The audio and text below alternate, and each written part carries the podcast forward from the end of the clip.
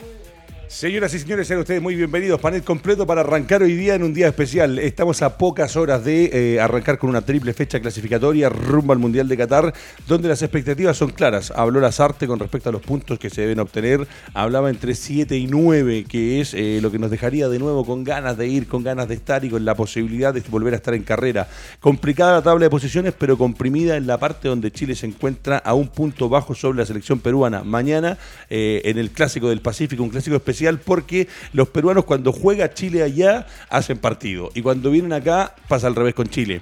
Eh, algo lindo, no sé si lo vieron mis compañeros, ya lo voy a saludar, donde hay un spot publicitario, un comercial, como usted le quiera dar, un reclame si tiene un par de años más, donde habla los hinchas con respecto a ir a respetar el himno nacional de la selección nacional. En esto que debería ser una ley del fútbol, esto es un deporte, si vienes por los puntos y se logran cosas importantes, se va a participar en la Copa América, se va a un mundial, se juegan incluso esta copa con, los campeones del mundo, pero eh, el, respeto dentro de los terrenos de juego, sobre todo hoy día que han pasado tantas cosas en el planeta, eh, la hermandad entre pueblos vecinos o del mismo vecindario, considerando que ambos son sudamericanos. Buses Mayorga está presentando esta nueva edición del Doble Amarilla. Recuerda que en Puerto Montt para el traslado de tus colaboradores hay uno solo y esos son Buses Mayorga, especialistas en el traslado de tus colaboradores, especialmente las faenas de Salmón y el Puerto Montt son Buses Mayorga. Gran capitán, ¿cómo está Fernando Astengo? Bien. ¿Cómo lo palpita un técnico, pero sobre todo un ex seleccionado nacional de cara a lo que va a ser un partido contra una selección eh, que ha tenido jugadores notables, eh, de los que yo me acuerdo, me van a decir Teófilo Cubillas, Percio Olivares, el Chorriano Palacios, Flavio Maestri, el Chemo del Solar, Velázquez, Chumpitas, en Iquique. Y jugó, terminó en Iquique. Juan José Oré. Juan José si no me equivoco. Sí, pero ahora no jugó mucho en la selección. ¿Cómo está Gran Capitán? Eh, bien, bien, bien. Expectante, obviamente, porque es una fecha sumamente importante para el desarrollo que pueda tener Chile en, la eliminatoria. Eh, esperando un poco más o menos saber qué equipo va a parar las artes, porque eso es lo más importante de, todo esto es que cómo efectivamente Chile va a enfrentar a, Perú allá en, en, casa, un Perú tan necesitado como nosotros. Entonces, ahí hay que jugar un poco con eso. O sea, el técnico chileno tiene que ser inteligente en jugar un poco también con esa ansiedad que tienen los peruanos también. Sobre todo porque son locales. claro, y porque le van a querer ganar a Chile de todas maneras. Los mapochinos, como nos dicen. perfecto. sí, los mapochinos. Sí, claro, como nosotros decimos los del RIMAC. RIMAC es el río. el río. Claro. Los mapochinos. nosotros decimos mapochinos porque sí. el mapocho pasa. Profesor Sergio Gilbert, la misma. ¿Cuántas veces hemos estado en esta situación de jugar clasificatorias? Es verdad que para el 98 clasificamos justo sobre Perú por diferencia de goles. El 2002 fue nefasta nuestra participación eh, en clasificatorias o eliminatorias. Eh, el 2006, ni hablar, no llegamos. El 2010 cambia un poco el escenario, el 2014 pasa lo mismo. El 2018 con esta misma generación en un mejor estado físico y futbolístico que actualmente los jugadores de Chile. Eh, quedamos fuera por distintos factores, para mí factores más extrafutbolísticos futbolísticos. Pero hoy día estamos tocando la puerta del departamento de la eliminación o de soñar conseguir en carrera, porque ganando en esta fecha Ojo, nos volvemos a meter, pero el camino para adelante es largo y complicado. ¿Cómo está? La pregunta clásica, ¿es clásico o no es clásico? Eh, porque yo estuve hablando con, eh, con, un ex jugador que es Ronald Fuente, y Ronald me decía que eh, que para los chilenos, o por lo, más, por, lo menos para su generación de jugadores, no, no sé en el caso de Fernando, pero en su generación para ellos no era un clásico, era un partido importante, pero, pero que él siente que para los peruanos sí es un clásico.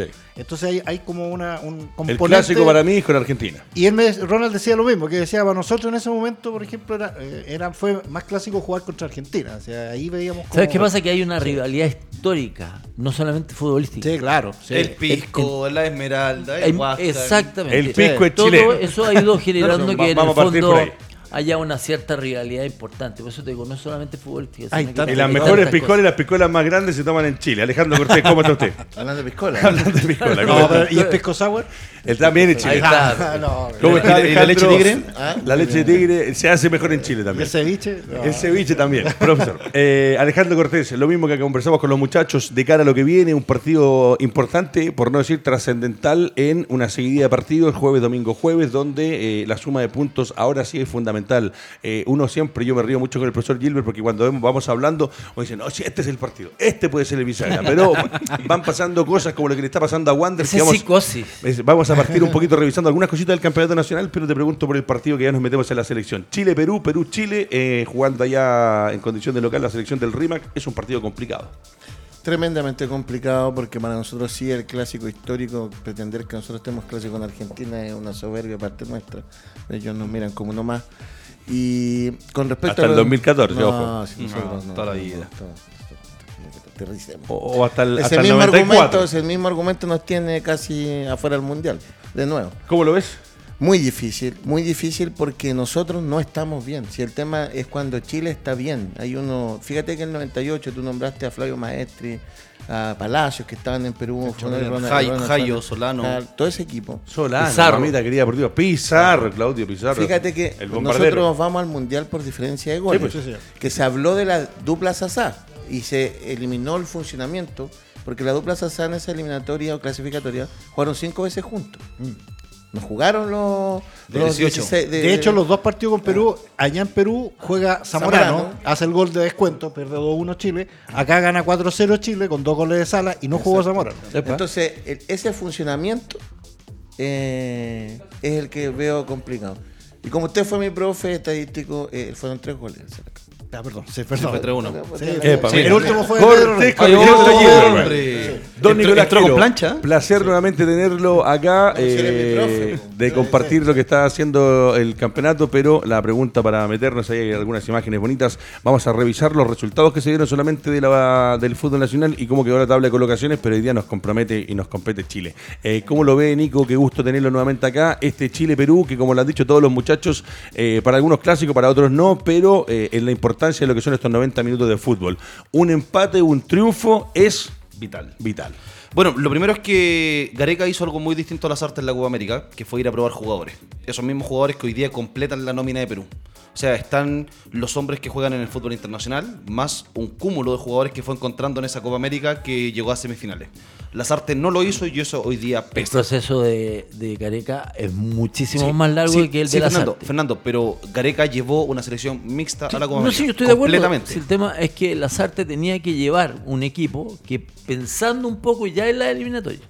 Porque lo, es distinto lo de Gareca. Ha tenido bastante más tiempo para ver jugadores eh, que son del ámbito local y también del extranjero. Y ojo, ha tenido Pero- también corte por ahí de jóvenes. Muchachos, segundo- antes de seguir con esto, porque mira, vamos a volver con Chile, vamos a ir con Chile, pero necesito revisar los resultados para la gente que quedó eh, con, la, con la bala pasada de lo que había pasado con esos dos partidos que estaban pendientes, eh, con resultados interesantes. Yo le voy a contar mientras tanto el Maxi lo pone en pantalla, ahí está.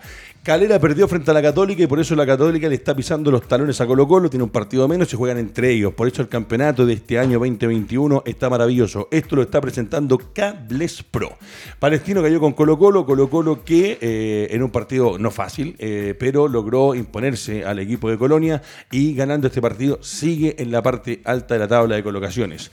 La U con Antofagasta, aquí me quiero detener un minuto, le quiero preguntar al Nico, ¿lo viste complicado? Mucho lesionado, muchas jugadas, son cuatro o cinco jugadores terminaron lesionados, ¿no? Cinco. Cinco, Cinco jugadores jugadores. lesionados. Cinco fue, fue jugadores. un partido raro y. Yo pestañé y estaban 2-0. Te- pestañe- tal cual, pestañaste y estaban 2 a 0. No, malo el partido. Es que Acérquese al micrófono, Cortés. Pestañé y Está como Mauricio Pozo.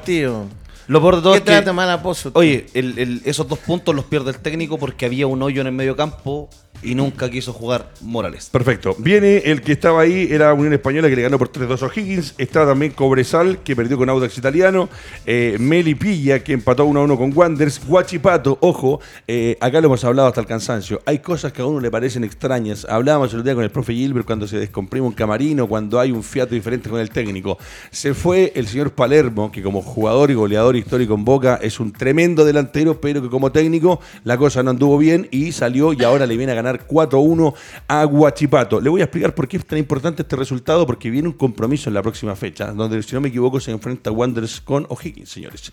Y Ñublense con Deportes de La Serena. Vamos a revisar la tabla de colocaciones y ya volvemos con la selección nacional y agradecer a la gente que ya está en Facebook, que ya está en YouTube, que ya está en Twitter y que ya está a través de nuestra página web.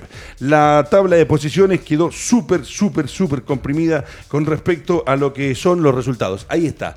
Colo Colo con 46, sí, a 5 de la Católica, que tiene un partido menos y después juegan entre ellos. Audax Italiano 41, volvió a meterse en la pelea. Eh, Unión La Calera sigue ahí y no lo den por muerto a Calera, que con. No, pero hay que darlo por muerto. ¿Sí? Me van a retar de galera, pero hay que darlo por muerto. Si ha estado peleando ya tres torneos que está peleando arriba y Ah, decimos calera, tanto. calera, Pero- pero el calera. objetivo- el- el objetivo Y Calera y los era la partidos- Libertadores. Sí sé, pero los partidos que tiene que ganar en Sí, casa los cae. pierde. Es verdad, comparto contigo.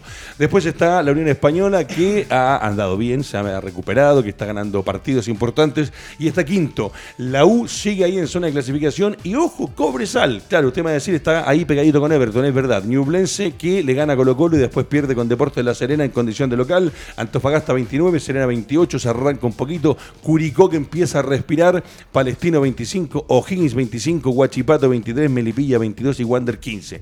¿Cuál es el tema? Que Wander venía muy bien, cuatro triunfos consecutivos, no puede con Melipilla, dos expulsiones de dos hombres importantísimos en Wander. Ojo, que le van a costar y le van a pesar para la próxima fecha. Pero viene el cuadro de O'Higgins a enfrentar a Wander. Y eso en la próxima fecha, don Nicolás, va a ser eh, un partido vital, porque O'Higgins podría llegar a entrar en la zona de promoción o Wander definitivamente ya quedarse un poco más atrás si es que no le logra ganar al cuadro celeste. De hecho, más O'Higgins fue el primer punto que sumó Wanderers este año, 0-0 en Playa Ancha. Y, y viene con la baja de Matías Marín, que es un pedazo de volante. Entiende muy bien el fútbol, Y es muy inteligente. mamita querida, por Y Dios. se pierde una fecha. ¿Qué Y Ronnie debe andar en los 22, 23 años, no más que eso. es un jugador en desarrollo. Y eh, eh, Fernández, Ronnie se pierde este partido con eh, O'Higgins y se pierde el clásico con Everton. Upa, Le dieron dos fechas ayer en la tarde. Bueno, ahora sí, ahí estaba lo prometido deuda. eh, cumplimos con mostrarlo. Estaba la revisión de la tabla con Cables Pro. La tabla de colocaciones con Grupo CTS. Recuerda para remodelar, construir, ampliar, hacer lo que quieras con tu casa, departamento, fábrica de oficina. Contacto arroba grupo medio cts.cl.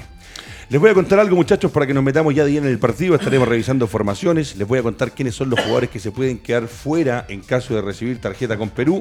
Vidal no viaja, eh, obviamente, entendiendo que no va a poder jugar. Entonces va a estar acá, seguramente haciendo ejercicios, movimientos y preparándose para lo que viene con Paraguay y Venezuela. Dice Perú-Chile, historial. Profesor Gilbert, atento usted que tiene mejor cabeza que el resto del equipo. La blanca y roja no logra vencer a la roja desde el 2013, cuando se impuso en los entonces dirigidos por San Paoli, gracias a un tanto de Jefferson Farfán, la foquita Farfán, se nos ha quedado fuera de los grandes jugadores peruanos también.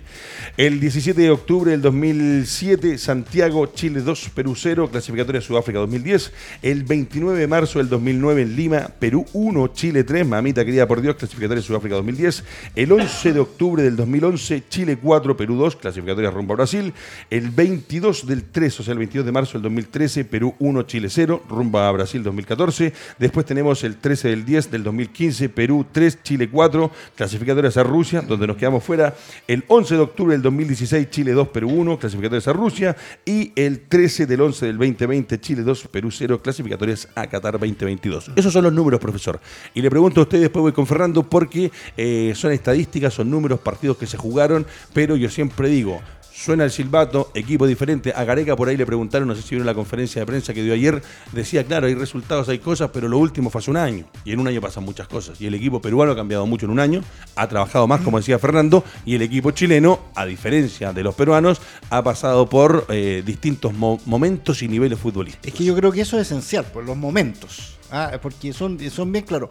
Por ejemplo, cuando gana Chile con, eh, con Bielsa, eh, el, el partido en Lima, es eh, el, el inicio de esta generación dorada, digamos, donde están, eh, porque ese partido fue muy bueno de Matías Fernández, Sí, de de Sánchez. De. Se, fue, se- se llevó a Vargas en dos minutos. por ante- y si ustedes hacen memoria, ¿se acuerdan que Perú venía con el tema de los, de los cuatro fantásticos, de, de- de jugadores que eran eh, como para ellos, como los veteranos que venían de, de afuera? como Entonces ahí fue eh, una generación que venía de vuelta.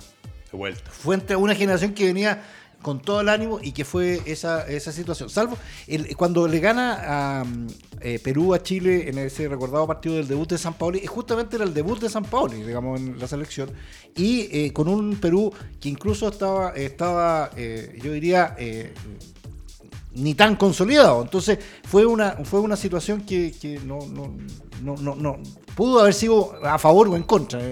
Y claro, fue en contra. Pero después vuelve de nuevo, cuando ya el equipo de San Paulo ya, ya había agarrado vuelo de nuevo, estaba por sobre la generación de Perú y, y- y- y- va y gana, digamos, en- de, de cara a Rusia.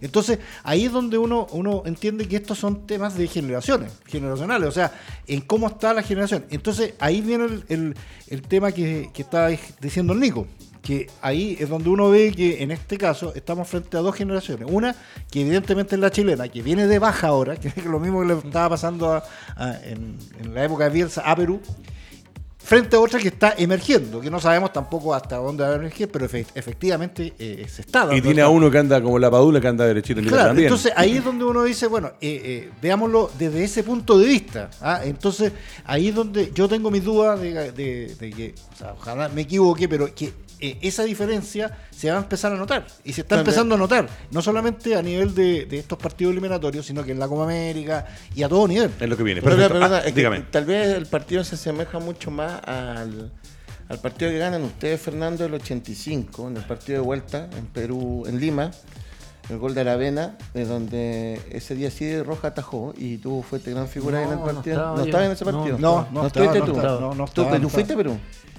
Es el día que tiran a no. Yáñez de la, de la Sí, camilla. no, no, pero, pero ahí Fernando no te Esa llama. fue una tristeza porque la verdad de las cosas es que en ese momento a, a mí la gente de la prensa pedía que yo jugase porque los centrales estaban en Eh, ese uno momento. era- Ah, te dejaron So- fuera. Eso es lo que Soto-. Soto y Leo, Leo Herrera. Y Leo Herrera, entonces Sí. decían que estaba muy lento y que la opción más válida en ese Sí. minuto era yo. Entonces Claro. yo me quedé con esa sensación súper triste de no haber podido No jugar fue por otra cosa. peruanos. Mira qué importante. Sí. no, no, no, no, Pero te voy a contextualizar hoy día eh, de la experiencia que tiene. Ya nos vamos a meter con quiénes son los posibles que se pueden quedar fuera. Vamos a analizar eh, distintas cosas. Vamos a hablar una pincelada de lo de Arturo Vidal. Ojo, eh, no estaba en su día libre. En los días libres, los jugadores que hagan lo que quieran. eh, como dijeron por ahí los más grandes, no tienen por qué ser ejemplo de nadie. El problema es que cuando se da una serie de situaciones y una vez y otra vez y otra vez pasan cosas. Pero Fernando Astengo, estuviste sabe lo que es jugar en Lima, sabe lo que es jugar contra Perú en un momento tan decisivo. Eh, ¿Cómo se sale, cómo se vibra y cómo se enfrenta un partido con los peruanos que, como lo ha dicho el profe por aquí, para ellos es un clásico y van a salir con la tabla de colocaciones comprimida a vencer o morir? Para ellos este partido en condición de local es igual que para nosotros fundamental. Son partidos bas- bastante especial, fíjate, con, contra Perú. Independiente que a lo mejor para muchos no es clásico, y- pero sí tiene una connotación importante. Para, Se putean para- durante los 90 para minutos, ¿no? jugadores. A mí me tocó jugar a los 16 años Opa. en una selección que era de 22, 23, 24 jugadores, que nos tocó ir a, ju- a jugar a, a- a Perú. Empatamos 0 a 0, pero la de patar, la de insulto, terminó el partido, tuvieron que entrar la policía porque eran combos, iban y combos venían. Y, y estamos hablando de una, generación joven, no estamos hablando de adultos, ya que entonces, hay, hay una hay una rivalidad importante, son partidos especiales, jugar con, con Perú es especial, uno, uno tiene como en, en su ADN que tiene que ganarle a Perú. Obviamente va a jugar de, visita a Chile, es más complejo, el, el momento no es tan bueno el nuestro, como dijo Sergio, hay generaciones y generaciones, la generación no- nuestra se está como que desarmando un poquitito porque ha tenido lesionados, hay jugadores que ya no están en la selección, entonces ya no es el mismo equipo potente que a lo mejor en algún momento fue a Lima y le ganó con toda propiedad. Y así por otro lado, a lo mejor Perú está sacando jugadores que si bien es cierto no son a lo mejor titulares indiscutidos, pero sí hay cierta renovación. Pero ¿sabes qué? Me quedo con un tema, eh, me quedo dando vuelta en que Chile sí también ha ido renovando un poco el, el plantel. Si ustedes se dan cuenta, obviamente hay jugadores que son insustituibles, pero sí hay una, una camada de jugadores jóvenes que están ahí. y Están que- y incrustando que No, pero estoy de acuerdo. lo vayamos Estoy de acuerdo porque va a estar va a estar Bravo, Medel y Sánchez de los históricos, porque no va a estar Vidal, porque no está Vargas, porque no está Mena y bueno, y el Guaso. Isla. Pero si va a ser un equipo mixto entre experiencia y juventud, como diría el Jona. ¿O no? Muchachos, les voy a contextualizar con qué es lo que podría pasar con respecto a los jugadores que van a salir a jugar eh, en Perú y que están al límite. Son ocho, ojo, ocho. Eh, el otro día lo dijo Gilbert acá, lo ha dicho Fernando, lo dijo Alejandro, hoy día que estamos con el Nico. eh, este partido tiene que jugarse de manera inteligente, pero después vienen 180 minutos más en Santiago en condición de local, Venezuela y Paraguay. Y dice, son ocho los futbolistas del equipo de Martín Lazarte que corren riesgo de ausentarse frente a Paraguay si reciben la cartulina amarilla. ¿Quiénes son estos? Nada más. Gary Medel, mamita querida por Dios. Charles Aranguis, Pablo Galdames, Claudio Baeza, Paulo Díaz, Nicolás Díaz, Eric Pulgar y Mauricio Isla. ¿Qué le deja eso, don Nicolás Quiero? que Chile se tiene que cuidar. Porque los puntos en Lima son tan importantes como los puntos en Santiago contra Paraguay y Venezuela.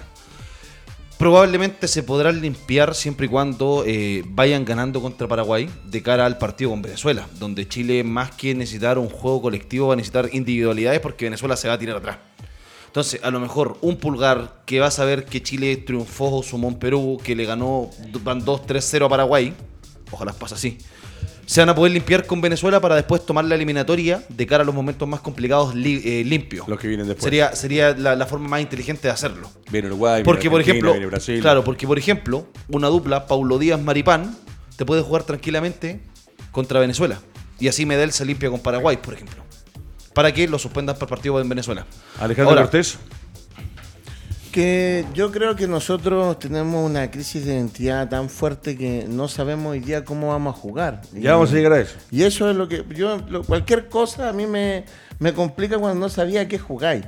Y solamente un dato que el, el inicio del caos de nuestro proceso viene después de ganar la Perú en Sí. Lima. Aquí pasó con el la famosa frase, acá pasó el campeón de América. Sí, salió ayer en Y varios medios. De hecho, no- yo, no- yo quería complementar, el tema. quería complementar algo. Los partidos con Perú, tanto de local como de visita, son parámetros importantes. El primer triunfo de Bielsa, 2-0 contra Perú. Cuando se consolida el equipo Bielsa, el, el 3 de 1 que conversaban ustedes delante. Primera derrota con la bicicleta Junior, el día del gol de Farfán, ¿cierto? Después viene, viene el 2 a 1 con los dos goles de Vidal que todavía nos dejaban de cara al Mundial 2018. El único triunfo en esta eliminatoria fue contra Perú de local. Acá, sí. ¿Sí? Entonces, los partidos con Perú históricamente, Marcan durante algo. la última eliminatoria, han venido marcando cosas. Y a lo mejor este puede ser o el triunfo que sea el punto de inflexión o la derrota que te sacó de Hagamos una clasificatoria con Perfecto. Perú nomás. Antes que eso, eh, quiero preguntarle a Fernando Astengo con respecto a estos posibles hombres que pueden quedar fuera. Le voy a preguntar también lo propio a Gilbert. Me meto con lo de Vidal y nos vamos ya a los 11 posibles estelares de uno y otro. Cuando sabemos, como dice muy bien el Nico, viene Perú que es complicado, viene Paraguay que para mí Paraguay siempre va a ser un rival complicado. De hecho, es más, a mí si me preguntan a mí por lo que yo me acuerdo en la historia en mi cabeza, aparte sacando que en un momento Brasil y Argentina eran los que iban siempre, iban siempre, eh, los con Uruguay y Paraguay para mí eran los partidos que quería siempre ver y le sumaba a Colombia en esa época de esa mítica Colombia donde Fernando jugó. Yo creo que no se puede dosificar. Lo veo de mi punto de vista. Yo salgo a jugar mañana con Perú y entiendo lo que dice el Nico. De repente, claro, le gano a Perú, después estoy con Paraguay y se hace, se ha hecho acá en el fútbol chileno eso de limpiarse, de obtener una amarilla más para quedar suspendido para el próximo partido. Pero para mí, y sé, y se lo voy a preguntar solamente para que la gente escuche la respuesta del gran capitán, mañana eh, con Perú se sale a vencer o morir. Y si por ahí uno queda en el camino y no puede estar con la selección paraguaya, Así los- es como quedó fuera Vidal. po. así es como quedó fuera. Eh, yo creo que el partido se tiene que jugar de la manera que se tiene que jugar, con quizás con la rudeza que se tiene que jugar. Eh, puede ser un partido muy físico incluso, ¿ah? a pesar de que los peruanos tienen, tienen buen pie, entonces a lo mejor puede ser un partido más, más limpio de- de- de- del aspecto cuando los equipos tengan la pelota. Pero eso de andar cuidándose para que no te muestren una amarilla, esa cuestión eh, no existe. Te puedes resbalar en la cancha y pasas de largo y pasas a llevar a un rival. Entonces, yo creo que tienen que jugar con norm- normalidad, ser inteligente, obviamente, no ir a pegarle una, peta- a un- a una patada a un gallo que está en la esquina, que no tiene ni una posibilidad de darse vuelta. ¿Se han dado cuenta? Es un favor Sí. típico que hacen los centrales o los laterales. Se va para la esquina el tipo y ¡boom! le pegan el caballazo. Que provocan un tiro libre o provocan un córner. Entonces, hay situaciones que efectivamente se pueden manejar. Pero hay otras que no, tú tienes que ir a dividir el balón, porque si yo soy alarcón o soy pulgar, y resulta que me vienen a encarar, y si me pasan a mí, van a, se van a ir contra Miguel, tienen que jugar su alternativa, tienen que jugar sus posibilidades de abrir los brazos, entonces eso también va a quedar un poco ante la sensibilidad del, del árbitro, pero hay que jugar. Hay que jugar cuando Comparto uno, contigo. cuando uno entra con esa carga de que hablé con el técnico y me dijo, ojalá que te muestre la varilla, te puede mostrar roja. Fernando, se te pasó la mano. Ayuda a que el árbitro sea uruguayo, que, que ve más raspe, raspe toda la Sí, semana. Sí, Buen sí, punto, yo, buen yo- punto. yo creo que sí. Muchachos, para cerrar con esto, la palabra del profesor Gilbert con respecto a lo mismo y nos metemos a una pincelada de lo de Vidal. Yo defiendo a la vida privada de los jugadores. Me da lata que siempre sea el mismo, que aparece en todos lados, pero bueno. Profe, pero con esto de, de- de- La del, cuida- del cuidarse o no cuidarse, que a veces pasa, a veces no pasa. Concuerdo absolutamente eh, con Fernando. Yo- Perfecto. Yo, creo que cuidar, o sea, empezar a sacar cálculo de que en, en este partido me conviene, en este otro no. No, o sea, tú tenés que salir a. Lo que uno aspira a que no, no, no, no le muestran tarjeta de idiota. Perdónenme reclamar, la- por reclamar, O sea, por reclamar, por, Por hacer eso- tiempo. eh, claro, por hacer La mano más idiota, la, la tarjeta amarilla más idiota que yo he visto en la vida, tiene nombre y apellido. Y si no, la final del 90 era distinta. En el partido con Italia. La de Claudio Volcanilla, que mete la mano en una pelota que no te- Eso, eso eso, es una tarjeta decía, idiota. Claro, y, y ahí se la merece por tonto, digamos. Por, por- o sea, no, no por otra cosa. Entonces, pero eso Era hasta la final, ojo, claro, eh, pero salir a, a- a- eso de los partidos, de empezar a calcular que en dos partidos más tengo que jugar con este, entonces me limpio. Es, el concepto me limpio, la encuentro. Ahora, yo eh, eh, si- sinceramente pienso, además, hay otra cosa reglamentaria, que no deberían ser dos tarjetas amarillas. O En la clasificatoria sí, porque la cantidad de partidos que hay- Porque es tal la, la- cómo se está jugando. ¿no? Entonces, dos partidos estáis perjudicando. ¿Cuántas son en el Lo- campeonato? Cinco, ¿no? Cinco. Sí. Cinco en la primera, tres en la segunda. Claro, entonces, claro, entonces tres. dos, dos amarillas es muy poco. Pero si Pulgar estuvo ya suspendido y nuevamente estaba Claro, en riesgo de suspenderse. eso es- es- Perfecto. ese No sé es si un se acordarán ustedes de, de Pulgar suspendido. Sí, claro. Sí, sí, me acuerdo. Nicolás Kier lo tenía de titularísimo y de hecho lo había puesto de 11, güey. Eh, muchachos, Salió, ca- salió caro ese. ¿no? muchachos eh, va a aparecer en un ratito más el logo. Quiero agradecer en este momento, antes del tema, a Estampado Geraldine, que va a estar apareciendo ahí, va a estar el compacto, el, el teléfono con el loguito. Porque si ustedes se fijan arriba de la mesa, si la puede mostrar Fernando y si la puede mostrar el profesor Sergio Gilbert, eh, el equipo de Radio Touch tiene tazas personalizadas. Yo la mía, lamentablemente, la dejé por ahí, creo que la fui a guardar. Ahí está, Estampado Geraldine, está el teléfono, si me lo puede dar Alejandro, usted que lo tiene ahí a la mano. 9459-47177. Perfecto, ahí está, está con su red social también, está el WhatsApp, está en Facebook, porque nos hizo este regalo maravilloso, ahí están las tazas, el nombre con el logo Tat de Fernando Astengo, profesor Gilbert, y la mía es maravillosa porque dice, eh, o tiene a Diego Armando Maradona en el, en el tazón, así ¿Cómo que no? agradecerle a Geraldine, cómo no agradecerle si estamos desde el estudio de Diego Armando Maradona. Muchachos, son las 1 con 30, nos van quedando 30 minutos, esto va a ser solamente 5 minutos, una pasada, voy a partir con Fernando. Yo sé que eh, los jugadores como tú, los jugadores son 100% distintos. Yo siempre voy a defender a los jugadores de la época y lo que hacían los jugadores como Fernando Astengo, por lo menos en la selección nacional. Ahí está apareciendo el video. La verdad que es triste, Fernando, porque, a ver, en la vida privada el jugador de fútbol puede hacer lo que quiera y como muchas veces dicen, no tienen por qué ser ejemplo de nadie. Ahora, hacen deporte, que es una disciplina. Deberían tratar de cuidarse lo mejor posible, sobre todo hoy día después de tantos ídolos caídos en la historia del fútbol por eh, el alcohol, como Garrincha, que el profesor Gilles se acordará que Garrincha murió pobre, en una calle en Río de Janeiro. Garrincha, mamita quería por Dios, uno de los mejores del mundo. Eh, ni hablar lo que le pasó a Diego Armando Maradona, el más Paul grande de todos los tiempos. Paul Gascoigne. Eh, pero acá, la única. Mira, bueno, para las piruetas, este está para el circo du Soleil, güey. Pero lo, lo que puedo sí defender, que de todo lo que tengo de información, la confirmación oficial es que esto fue tres días antes del partido donde jugaba el Inter de Milán, que estaba en su día libre. Lamentablemente, seguramente al técnico no le gustó, a los dirigentes del Inter no le gustó. Eh, entra a la cancha y juega, como tiene que jugar.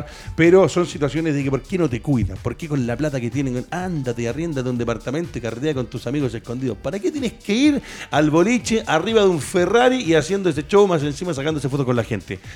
Para mí, cuídete, Vidal, cuídese, porque todavía le queda un buen tiempo y, la imagen a veces es muy difícil, eh, es muy fácil destrozarla y es muy, muy difícil volver a mantener una imagen correcta. Profesor Fernando Astengo. Lo que pasa es que el tema de Arturo es, difícil controlarlo, porque obviamente es un jugador a nivel mundial, es reconocido en todas partes del mundo, es un tipo que tiene un porrada de, dinero, él- él duerme y está generando dinero.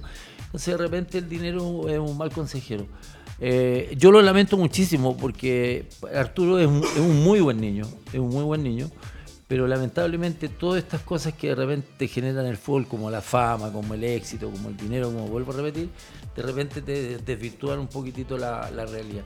Así que yo más que eh, argumentar más que eso, yo lo lamento profundamente porque obviamente sería ideal verlo entrenar, estar preparándose para el partido, no sé, o eh, que estar bueno en la situación que está. Perfecto. Muchachos, vamos a hacer un corte cortito. A la vuelta tenemos nómina de la selección completa, la posible formación, el partido con Perú, el análisis de Gilbert, de Quiero, de Alejandro Cortés y por supuesto, como no, del mítico, el eterno, el capitán Fernando Astengo. Vamos y ya, ya retornamos. Estamos de retorno, estamos de regreso. Ahí estaba lo del Grupo CTS, la empresa dueña de Radio Touch. Y como les decía, con distintas áreas: tiene el área de construcción, el área de gráfica publicitaria, la página es www.grupo-mediocts.cl. Y para cotizar junto a nosotros, en particular en el área de construcción, que es la que hoy día afortunadamente mejor nos ha ido, con Cristian Díaz, constructor civil de la Pontificia Universidad Católica, contacto arroba grupo-mediocts.cl. Vamos en pantalla con una de las posibles formaciones y empezamos a dilucidar con los muchachos cómo va a jugar Chile, si es que están de acuerdo con lo que vamos a poner en pantalla con respecto a la producción del señor Álvaro Guerrero eh, y lo que va a ser este compromiso. Son 90 minutos fundamentales donde hay hombres y nombres que suenan con distintas posibilidades para salir a abordar este compromiso. Para mí, vuelvo a repetir, es un partido fundamental. Don Alejandro Cortés, por favor, en esa voz tan dulce que tiene usted los días miércoles, eh, un do menor si nos puede dar para la gente que lo está escuchando. Don Claudio Bravo en el arco, Mauricio Islas, Gary Medel, Maripán, Sebastián Vega. Pulgar y Arangui en el centro del campo, Palacios por la derecha, Meneses por la izquierda, Alexis y eh, Bren Bereton Díaz. Perfecto. Capitán, parto contigo. Fútbol, técnico, seleccionado. Eh, ¿Qué te deja esta? Ojo, esta es una posibilidad. Después la analizamos los cuatro, los cinco, y después revisamos la otra. ¿Qué le deja esta, capitán? Yo lo O despedimos directamente a Guerrero antes de analizar. Yo creo que hay que despedirlo. a mí me da la sensación, eh, obviamente especular, que va a jugar con línea 5. Que va a jugar con Medel, Maripán y Díaz. Isla por derecha. El sector izquierdo me- me- El más complicado. Es el más complicado, Vega. Y jugaría con Alarcón, con Pulgar, em, Arangue suelto. Aranguis, Alexis y Díaz. Perfecto. Alexis como... Como más, re- más retrasado. Sí, Sí, o sea, perfecto. Entiende. Profesor Sergio Gilbert, una posible formación de Chile, eh, lo hemos conversado con respecto a esos cinco de atrás. El tema hoy día, eh, eh, lo que más nos está doliendo y costando es la banda izquierda, pero eh, preocupándonos de esta. ¿Qué le deja este 4-4-2? Sí, yo también concuerdo con Fernando que yo veo más línea de 5 que línea de 4. No, no, no, es que, no, es que no haya probado esto y que no, no, juegue así también Chile con, eh, bajo la mirada de las artes. Pero me parece más, más lógico una, una línea de, de cinco con dos extremos, con dos laterales que eh, se proyecten y sean y sean eh, eh, constantes eh, apoyadores. Agentes. Claro, porque yo creo que hay una cosa bien, bien, bien concreta en el partido de Chile. Chi- Chile no puede salir a, a- a esperar eh, que se venga a Perú, digamos. Tiene que salir a arriesgar.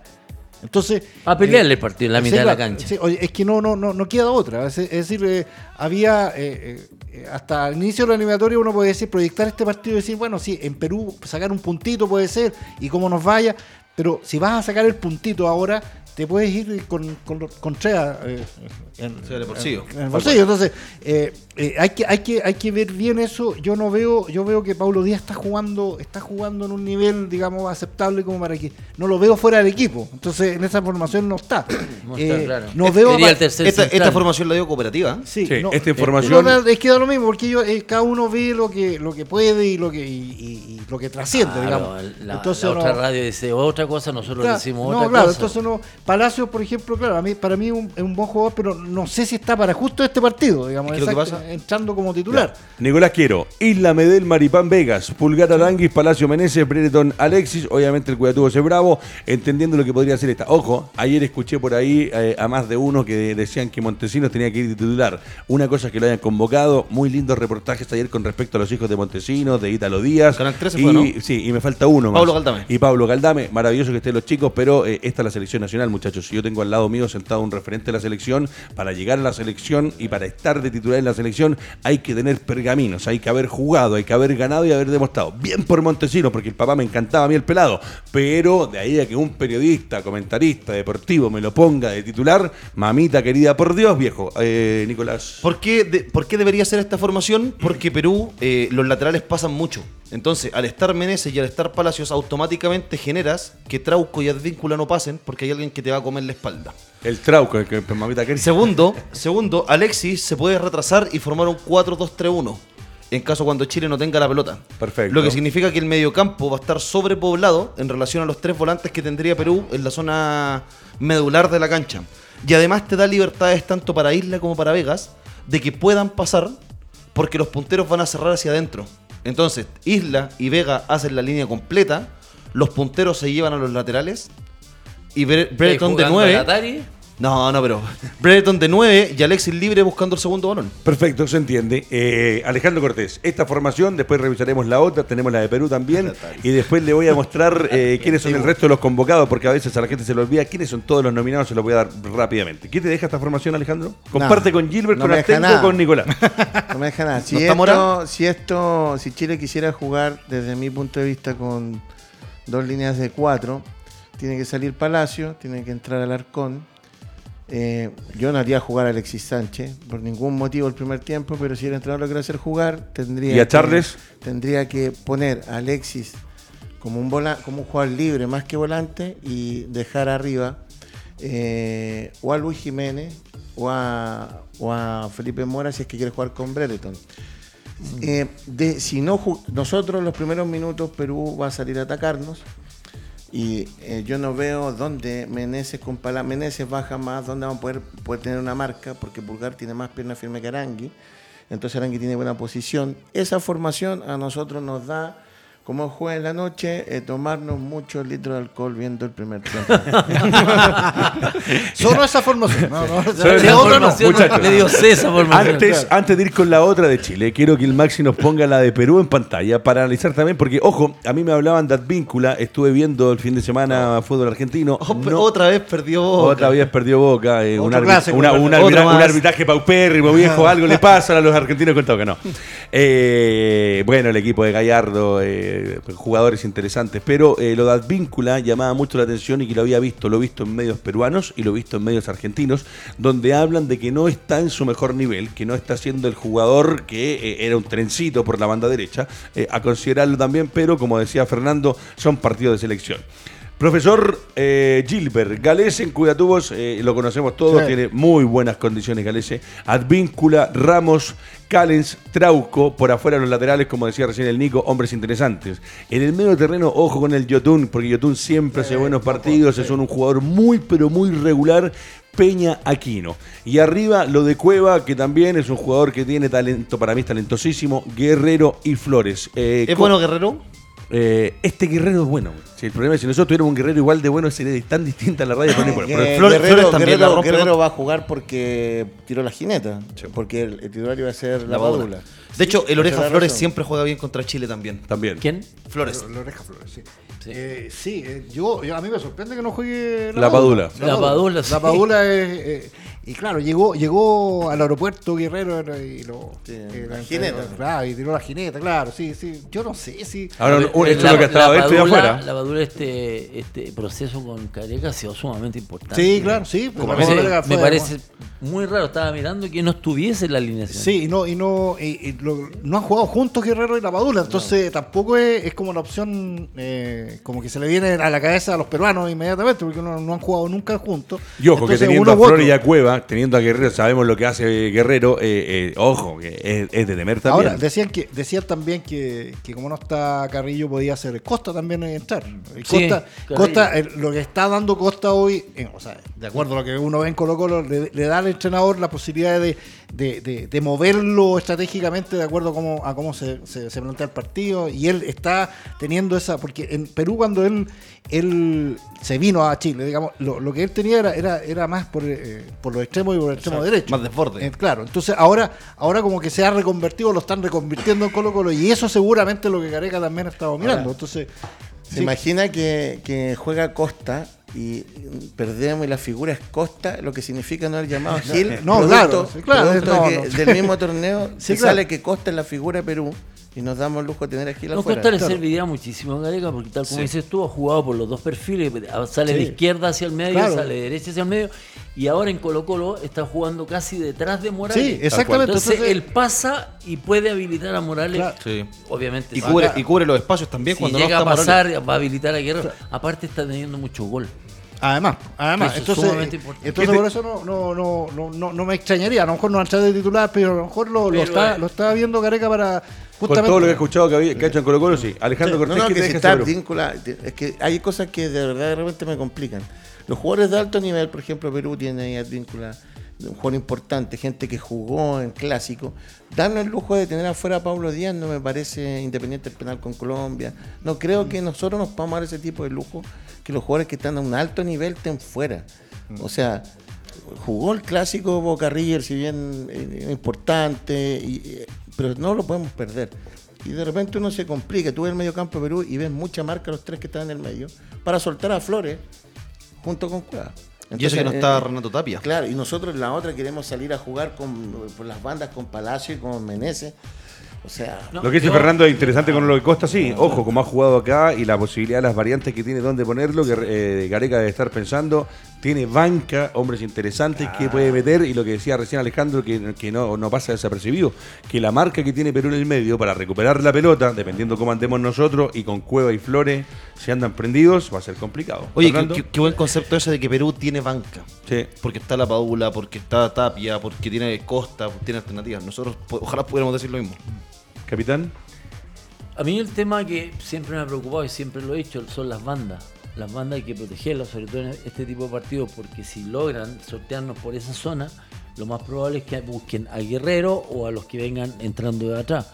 ¿Me entiendes? Entonces, eh, eh, es fundamental las bandas. Las bandas, que yo creo que las bandas Chile las tiene que proteger de una manera tal que cuando te ataquen, obviamente no sea el camino más expedito, que el fútbol se vaya hacia el medio. Tal cual. Y ahí en el medio me gustaría que jugara Alarcón y Pulgar. Claro. Me gustaría jugar Sí, al en la Alarcón, y Pulgar y colocaría a Aranguis y como enganche yo pondría a Alex. Brereton El- Mora. Y Breneton Mora. Sí. Ese, ese es la delantera. que- ¿Línea de cuatro atrás? es- es no, si no, si línea de pasa cinco. eso, si pasa eso, entra Brereton y Mora, y por ese motivo gana Chile con gol de Mora, al señor Cortés no lo vemos bueno hasta el próximo miércoles. Arriba el caballo. Ah, no, verdad No, que no que hayan referentes de área. Nosotros estamos, estamos en vía de extinción, de repente tomando los punteros como más. Sí, pero más Alejandro, goleadores. no solo en Chile. No solo en Chile. Argentina juega sin nueve. ¿Saben qué pasa? Que son dos, Sí, dos jugadores distintos. Messi, Breneton es un tipo de trazos largos y Mora es un jugador de área. área. Entonces Además, es una buena combinación porque si tenemos a Alexis como jugando detrás de ellos, a mí me gusta eso. Alex- Alexis está siendo muy asistidor, pero también es un Pierde jugador que de pelotas. repente, o sea, Pero si vas a existir, tenés Sí, que perder pero pelotas. sí, po, es lógico, Sí, pues si lógico. no, no podías dar pases. si pues. fuera por eso Suazo no podría jugar en Colo Colo, no sé, y hay varios jugadores en el equipo No, pero es que es importante la- lo que tú decís, Nico. Porque fíjate que ese es un defecto de nosotros. Si yo tengo un jugador que quiere penetrar, en, en dar el pase entre líneas, la posibilidad de que dé el pase entre líneas que ocurra van a ser dos o tres en el partido para que queden gol. Por lo tanto, tienen que haber errores. Sí, pero Ale, que haber errores Ale, antes, ¿sabes lo que pasa con Alexis en la cancha? El juego se ralentiza porque Alexis quiere todas las pelotas. Está bien. Todas las pues. pelotas tienen que pasar por Trata Alexis. Entonces, en algún, momento, en algún momento va a jugar una contra larga con Brereton y con Mora dentro del área y la pelota va a pasar por Alexis y Perú se va a resguardar. Brereton es su primer partido de clasificatoria. Yo Segundo. ¿Cuál es el, cuál es el- el- El, con Bolivia. Ya, al último minuto. Sí, está bien. A lo que yo voy, no, pero es que yo voy a esto, que nosotros, a mí me sorprende la, la no quiero, no quiero La, ser la ningunear. manía. Sí, de alguien que es eh, su bueno, primer pa- partido de también. titular en una clasificatoria. es una Entonces, tiene ¿De más comerciales que varios campeones de América. Entonces, yo de repente te lo digo honestamente. Eso a mí me lleva a que nosotros seguimos siendo subdesarrollados. Pero si no tenéis gol, no tenéis vamos, gol. y vamos a ir a revisar la otra formación de Chile, pero con respecto a lo que dice Alejandro, yo estoy de acuerdo. Es mucho lo que se le ha dado a Sí, pero si no teníamos eh, gol y encontramos no, un goleador. Pero hay que ser claro. Pero, claro, no ha buscado esto. La No, gente no le buscado. le da la responsabilidad de ser los el líder. medios, La gente. los sponsors lo han buscado porque un tipo que ha generado una De simpatía. hecho, ahora pasa a ser rostro de Fanalosa, que era la historia del profesor que nos contaba con el tema de la losa, de que él de- tiene relaciones con eso. Y pasa a ser rostro. O sea, si al gringo vienen y lo cargan acá y dicen, oye, Como subes, que- baja, ha sido la historia acá en Chile No, no, no. siempre. Hay que tener cuidado. Bueno, Yo- muchachos. Yo lo entiendo perfecto. No, lo, no, lo de en este momento, en este momento, el señor Álvaro Guerrero eh, está despedido en vivo. Galese va a jugar por Perú y por Chile. Galese, Galese es un tipo tan extraordinario. Galese, yo cuando lo veía a, a Amadeo Carrizo, al Sapo Livington, al Condor Rojas, a Matildo Baldo Fillol, a Goicochea, a Pumpido, eh, al Gato Ben, eh, yo decía, ¿el Gato podrá jugar por los dos equipos? Y uno dice, claro, un tiempo por cada lado, pero un vamos a jugar sin arquero un partido, no importa. Vamos nomás, es un, es un error técnico, maestro, no pasa nada. La posible formación de Pero Chile. nombraste puro arquero argentino. sí. No, gato, el gato, el gato Ben era Ah, ya, el. Ese es el equipo que va a jugar mañana. Epa. Con Galese o sin Galese. Sin Gales. Con, con Bravo. Con Bravo. Isla, Medel, Maripán, Vegas, Pulgar, Alarcón, Aranguis, delante en lo que ha dicho Fernando y ojo, yo quiero que esto sea así, porque no solamente porque lo que diga el capitán, porque me da en Alexis suelto y ojalá que no relantice el fútbol como dice, como dice el Nico, porque es verdad, cuando se transforma en la aduana, ese pasar por él te, te pone un freno, pero teniendo a Aranguis también cambia. Mora y Brereton, gran capitán, es el posible eh, 10 de Chile, el 11 lo completamos porque en el arco estará Claudio Bravo. Sí, a mí, La comida china viene en camino, ojo. Mira, cuando obviamente uno viene eh, a la radio, uno va suponiendo que vamos a hablar del, del equipo chileno, obviamente previo al partido, y uno se empieza a imaginar qué podría hacer Chile. Y para mí esa es la alineación ideal para partir, ¿entiendes? Para partir el, el- el juego contra Perú. Me gusta a mí Alexis en esa zona. Ahora lo que dice el Nico tiene razón. Ahora está en el técnico que le diga, una vez que quitemos la pelota, los peruanos en la mitad de la cancha, dale velocidad al juego. Eh, eh, pasa uno y lárgate. O habilita a Brennan. Él está más acostumbrado ahora a O de, habilitar- o de lo que está habilitar. más atrás, un balonazo más largo para Sí. buscarlo directamente a Mora, directamente a Brereton. Y Arangui se puede soltar también. Y entonces no van a ser tres, van a ser cuatro jugadores. Alarcón que también empieza el no- otro área. Sí, no sé, está bien, pero Alarcón yo lo prefiero que esté en esa zona con Pulgar. Cosa cuando el equipo se parta, vamos a suponer, se parta con Arangui, Alexis, con More y con Breneton, quede una estructura atrás bien armadita, cosa que no te sorprendan y no tengan que después estar corriendo detrás de Perú porque te hicieron un gol. Tal cual. Oye, Fernando, una Profe, pregunta. dígame. Tú que, que fuiste el segundo mejor central del fútbol chileno después de Alberto Quintana, eh, para este partido, para este partido, ¿Maripán o Paulo Díaz? Por la velocidad. Es que yo coloco, lo- yo- perdón, Eh, ¿Maripán o Hubo Paulo un- Díaz? Hubo un error ahí. Eh, yo voy a ju- me gustaría jugar con línea de 5. Con, con Díaz, con Medel y con Maripán. ¿Y a quién sacamos? Yo sacaría en un comienzo a Alarcón. Alarcón. Y Pulgar, dejaría- Alarcón. Y, y con Pulgar esta, con y- y- Arangui. y con esta formación, ¿Paulo Díaz o Maripán? ¿Se fuese con cuatro en el fondo? Sí. Buen tema. ¿eh? Con, con Díaz. Con Por Díaz. la velocidad, ¿cierto? Sí, con- Profesor sí. Sergio Gilbert, esa misma, ese mismo once estelar, ¿qué le da jugando otra vez con los cuatro? Vamos a reiterar, vamos a, a entender que acá hay una idea de varios eh, de, de jugar con cinco atrás, por lo cual Paulo Díaz se sumaría a esta hipotética línea de cuatro y obviamente tendría que salir uno que sería, eh, en este caso, como dice muy bien el capitán, Alarcón. Ahí está, profesor, ¿qué le deja este eh, once estelar de la selección nacional donde ahora sí tenemos once? Sí. Tengo dudas. Tengo, o sea, a ver, no, no, puede ser una, una, un- una formación, si no, no, no, no dudo que, que pueda ser así, pero eh, sí, yo creo que Paulo Díaz eh, es, es titular, es titular hoy en la selección. O sea, no- o sea siendo, siendo bien, bien concreto y en, yo creo que eh, ahí, ahí tendríamos que empezar a rearmar, digamos, ese equipo. Pero eh, si me pones así, yo tengo una duda conceptual eh, y que me la puede eh, aclarar Fernando Tengo, que es el que más sabe porque es entrenador de eso. Pero a mí cuando me, dicen que, que, que- Alexis Sánchez puede jugar de enganche, yo no le creo mucho a esa situación. Incluso escuché a, alguien, a un gran enganche del fútbol chileno diciendo que sí, que lo quiere ver, que el Coque Corchera. Que él veía, a- no, háganlo jugar de enganche, enganche. A mí me, me, me llena la cabeza porque una cosa es jugar de enganche y otra cosa es jugar de media punta y otra cosa es, ser, eh, digamos, un asistidor. Y, eh, son- Entender son que enganche- conceptos, Es son que conceptos distintos. Lazarte ayer lo dijo. Se dijo enganche, media punta, dijo como ustedes lo quieran llamar. Porque lo que pasa es que a mí me da la Pero el enganche estamos hablando de un 10. Claro, o sea, a mí, a mí lo que me... me- porque, a ver, Porque a mí, eh, si me lo dan así, Ah, haciendo bueno. cosas como dice Fernando, me gusta. Ahora, que no es, no es Mira, un, un 10, no mira. es ni Valdivia ni Vega. es que eso, exactamente. Es que un enganche para mí es Valdivia, Vega y es distinto a Luis Jiménez. Tal Luis cual. Jiménez no es 10, No. no. es enganche, perdón. No. Ah, puede andar con la 10, es un segunda punta. digamos. Y a mí me da la impresión de que Alexis en Italia también es, eso, un segunda punta. No es un enganche. Entonces, ahí empieza mi, mi duda conceptual. Como digo, la, la puede- que la, ¿Y qué dice que Fernando Que Stengo? la puede aclarar eh, Fernando, digamos, porque a mí, Yo cuando se habla que así. eh, su- sus últimos tiempos, que obviamente no han sido tanto en los que ha jugado, generalmente él se instalaba detrás de Lukaku y de. Martínez. Claro, lo metían en esa zona. En el fondo, él aparecía como un tercer delantero. Pero un tercer delantero que venía de atrás. No como Lukaku, que se estacionaba Sí, más en el área, y Lautaro también. Él aparecía desde atrás. Él habilitaba muchas veces a Lukaku, habilitaba muchas veces por las bandas. Yo entiendo, no es su formación, no tiene el ADN que tenía Valdivia o que tenía, no sé. Vega, o el propio Vega, Coque. El eh, Coque Contreras, sí, sí, sí. Pero sí, yo creo que él puede ejercer Porque- esto de, de habilitar a algún compañero, pero a la vez, vuelvo a insistir, él habilita a Mora, pero él se mete inmediatamente Sí, sí. A buscar la segunda a pelota. buscar la segunda pelota. Claro. Y ahí tiene que, por, por eso que yo decía, Aranguis junto con Alexis, que lleguen al área para acompañar a Breneto y, y acompañar a, a Mora, pero atrás en esa zona puede quedar Pulgar, más la línea de 5, porque la línea de 5 se va a desparramar en algún momento.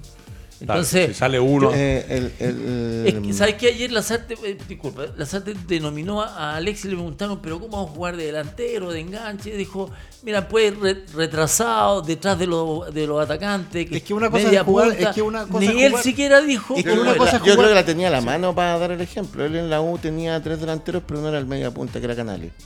Y sus delanteros no Claro. iba con Rubio. Ese es como Sí. un símil, guardando las proporciones, obviamente. Porque fíjate que igual el ejemplo que- retrocedía Perdón, es que en con ejemplo Perdón, ¿quién venía atrás en ese equipo de la U? ¿Cómo jugaba el medio? con Aranguis, estaba Aranguis, estaba, de hecho entraba de repente Ramón Fernández y ahí dejaban Bien, o ¿no? Gustavo Canales entraba. bien, ¿no? ¿no? no, estaba Aranguis, perdón. Estaba Ramón Fernández y retrocedía Gustavo Canales y estaban los otros dos que eran eh, no me acuerdo. Ureña, Ureña. y, No, y Juan Rodrigo, Juan Rodrigo Roja. Sí, pero eso fue después. Antes habían dos más. Guzmán. Perfecto. O sea, Guzmán Pereira. Guzmán Pereira. Sí, pero Con un Espinosa. Guzmán Es- Pereira con Espinosa. Es que en el ejemplo que dio Fernando sobre lo que pasaba en Inter, que a mí me da la impresión de que, de que Alexis no jugaba tanto con, con Lautaro y con Lukaku, sino que entraba por uno de los Sí. dos. Y generalmente entraba por Martínez. Entonces, Pero cuando entraba- era muy difícil ver a los tres, de eh, atrás. que era una de las grandes polémicas que hubo el año pasado, que por qué no juegan los tres, ¿se acuerdan? Pero ahí lo que dice, ahí lo que dice Fernando, cuando entraba, entraba un poco más de atrás. Ya. Sí, Entraba por eso, pero él entraba, y cuando no estaba Lautaro, y entraba Alexis por Lautaro, hacía esta misma función de segunda punta, lo hacía. eh, entonces, por eso me da, me da un poco la impresión. Entonces, cuando yo veo esta formación y pienso eso, yo, eh, Alexis, creo que cuando se vuelve un poquito loquito, cuando, cuando le dan ese, ese, esa denominación Ese rol de- ese, ese de rol, conductor. oye, entonces, claro, él porque tiene, tiene, tiene facilidad del dribbling, todo eso, entonces como que se, se, se, nubla un poquito. Se las excede, quiere se excede un Las poco. quiere todas, las quiere, entonces empieza a ir a Ah, buscar ahora- y pide- las pide todas. Entonces, por eso yo diría que en esa formación a mí no, no, no, no me, no, en principio, en principio, no me gusta. No me gusta Alexis en esa posición, Mora, ¿Qué? Bredeton, eh, Díaz. Yo o pongo, o saco a Mora, o, o- así, y, y- y no Yo sé, sacaría ¿verdad? a Alexis No, no, pero, por Paulo Díaz. O, dijo- saca a, a Alexis, Por digamos, Paulo Díaz. Dijo a- que había Díaz, visto a. Mora y que lo había visto muy bien, que estaba muy fino, que estaba ¿A Mora? haciendo- a Mora, sí. Ah, ya. Habló de Mora en específico. Entonces, Ahora lo esa sensación, esa sensación que quedé yo que al escucharlo hablar que yo creo que va a entrar con Mora. Ah, Va, ya. va a entrar con Ahora lo que dice, lo que dice el profe, lo que dice Alejandro no es descabellado eh, pensar que Alexis Nicolás, eh, que no viene con fútbol, que eh, viene con pocos minutos a un partido con. Yo siempre escucho cosas que dice Fernando Tengo cuando habla de la exigencia de un partido clasificatorio. Y la exigencia de un partido clasificatorio es fuerte, y lo hemos hablado. Se ve lento ojo, en la televisión. Él, No, pero eh, él juega en Italia, que es una de las ligas más competitivas del mundo, que también tiene mucho roce, una de las con más roce junto con la Inglaterra en el mundo. Pero Nico eh, viene con poco fútbol. Es, o no- para mí no es descabellado pensar que tal vez por ahí eh, no parta desde el arranque. El tema, como decía el otro día, tengo, eh, lo que pasa es que va a llegar y le va a decir, profe, ya, pues, profe, No, Mira, no, no, te digo una tengo el cosa. dato- eh, Lazarte, no, disculpa, Nico. Lazarte no coloca a Alexis y te aseguro que La Alexis. hecatombe entre el Sí. chavalín. la cara. La de King Kong. La cara que va a poner va a estar mal genio. Porque dice, no me colocan en el Inter, vengo a la selección, que se supone que puedo ser titular y me dejan en la Va a banca. tirar- va a tirar Le- otro- le vaya a tratar otro de- Instagram, Le, ¿no? le vaya a tratar de, le vaya a tratar Alexis. de explicar a Alexis, ¿sabes qué Alexis? Te estoy cuidando porque pucha, vienes de una lesión. Le dice, profe, estoy bien, ya empecé a entrenar, ya, ya, ya he tenido minutos, estoy bien, me siento bien. Y si me llegó, me llegó a lesionar, es responsabilidad mía, así tiene que ser. Además, ¿te puedo decir una- tiene que espera, ver otra espera, cosa, espera. ¿no? Sí, O sea, sí, yo Deme un sé segundo. eso. Algo quería No, decir te puedo Alejandro Cortés. una, una, una pelotudez, pero filo. Si dejamos afuera a Sánchez y el entrenador es Pellegrini, ¿Sánchez le va a poner cara a Pellegrini? No, No sé. no. Buena pregunta. Después de que Pellegrini sacó a Román Riquelme, lo dudo. Nicolás, quiero, algo nos iba a decir. A ver, tiene algo. Los ahí. últimos partidos de Alexis son, son cuatro. O si Bielsa lo dejara fuera. Desde que se lesionó con Brasil, Perfecto. fue a la banca con el, la Sampdoria, fue a la banca con el Madrid, jugó contra la- el Boloña, contra la Fiorentina, contra el Atalanta. Tres partidos en 10 días. Luego fue eh, a la banca y jugó 32 minutos contra el Shakhtar. Y en, el último, en la última fecha de la Liga Italiana fue suplente contra Está Sassuolo. listo. Con todos los minutos Está que listo, tiene el está listo, ok. listo. Son Correcto. 270 en una semana. Claro. Son 270 minutos en 8 días. Perfecto. Eh, O sea, o sea, lo ponemos, lo, lo tiramos. Profesor, eh, ¿cuál sería entonces, si fuese un 3, eh, un 5-3-2? ¿Cuál sería? Sería con Isla, Medel, Díaz, Maripán. Espérate, lo que pasa es que yo creo que. Díaz, Medel, Maripán. Yo creo que eh, eh, Isla, Isla no está para jugar de lateral solo ahí, digamos, haciendo la de lateral. Mire, ¿no? mire, mire, mire, profesor, mire la producción. De, un aplauso eh, para Guerrero, por favor. Gracias, Guerrero. bueno. La única, la única diferencia que haría yo ahí que Díaz por la derecha y Mario Van por la izquierda. Que es el perfil de cada uno. Ya, digamos, ¿ah? perfecto. Sí, sí, sí, y- exacto. Y, el resto, y el resto yo me, me parece, o sea, salvo los Alexis que yo tengo mis dudas, digamos, tengo mis dudas de que sea Alexis More Brereton, o sea, así tal cual, porque creo que Alexis sí, se va a volver medio loquito en esa, en esa, en esa situación. Y yo decía el otro día que a mí, y, y, a- a- apoyando lo que decía Fernando, de la posibilidad que Jan Meneses sea el otro, el otro externo izquierdo. por El- izquierda, por sí. izquierda. Le tengo otra solución yo a esa misma formación con ver, mismo 11. me gusta eso. Alexis pegado a la banda, como con Bielsa. Brereton pegado a la izquierda, como juega en Inglaterra. Mora de 9, 3-4-3.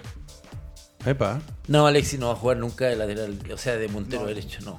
no porque ¿Qué le ya, deja, ya- capitán? ya se fue para la izquierda y ahora está yéndose hacia el medio y yo lo vaya, lo vaya- Pero ha jugado ahí, conoce la posición, po. Y conoce a Isla de memoria. así, Alejandro Entonces, Cortés, ¿te gusta esa? Mm, Sí, me gusta.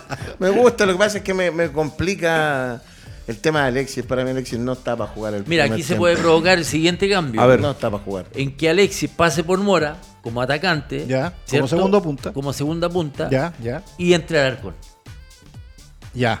Ahí me, ahí me parece gusta, más sí. lógico. ahí me gusta. Y entre Ahí al me parece más lógico. Eh, sí. Ahí me- me parece más Es Una lógico. alternativa Mira, que es súper Tres partidos en una ¿Qué- semana y quieren partir con Alexis en Perú a los 10 No, no, minutos. o sea, lo si van es que- a si es hacer que- volar con la si es patada. que pone, si es que pone Después Alexis. lesionado los otros dos partidos. No, Alexis juega así. Mira, el Se los aseguro, se los 54% de la Sí. gente, qué lindo esto, dice, ¿cómo le irá Chile frente a Perú? Que es la encuesta que está ahora en nuestras redes sociales, 54% dice que hay una victoria sobre los peruanos, un 38% dice que hay un empate. Bien, la gente está eh, con la ilusión. Nos quedan dos minutos, muchachos. Eh, Fernando Astengo, si le preguntara por un vaticinio de- re- respecto a este partido, ¿qué me dice Astengo, Chile-Perú? Uno a uno. 1 a 1. Alejandro Cortés, Que ganemos, no hay más opción. Ganar. ganamos. A Nicolás Quiero, Pero 1, Chile 2. Perú 1, Chile 2. Profesor Gilbert. Se ríe solo Gilbert. Yo prefiero, yo prefiero a, a la contramufa, así que no. Eh, ¿Quiere bastante siete difícil, puntos, sí, Lazarte? sí, claro. Uno allá y Uno a los uno. otros seis acá. 1 a 1. Muchachos, que con un panel, con un panel de expertos, con el gran capitán, gana Chile. Gana Chile. Este partido es el partido que tiene que ganar Chile. Yo quiero estos tres puntos porque yo creo que el envío en anímico, obteniendo un triunfo frente a la selección peruana, nos va a dar para venir con, No, la, se con la emoción. Se, Se, puede, puede. ganar la Perú. Pero eh, la gracia, hoy día compartimos con el gran capitán Fernando Astengo, que ha estado en la cancha frente a los peruanos, el profe que ha visto muchos partidos, lo mismo que el Nico, lo mismo Alejandra, atrás de los controles Maxi Prieto con Álvaro Guerrero. Eh, para nosotros, los parabienes para la selección, que mañana le vaya bien. Ojalá que lleguen todos en condiciones, que sepan porque son tres partidos, no hay que olvidarse nunca de eso. Junto a Usen Mayorga presentamos esta nueva edición de lo que fue el Doble Amarilla. Recuerda suscribirte a nuestro canal de YouTube, www.radiotouchtv.cl y el agradecimiento, como siempre, a cada uno de los que hace posible desarrollar este programa, hoy día con gran sintonía y con ustedes colaborándonos siempre. Los esperamos todos los lunes, miércoles y viernes, desde las 13 a las 14 horas, aquí en nuestra casa, desde el estudio Diego Armando Maradona, esperando que sea un triunfo para Chile sobre Perú. Será hasta el viernes.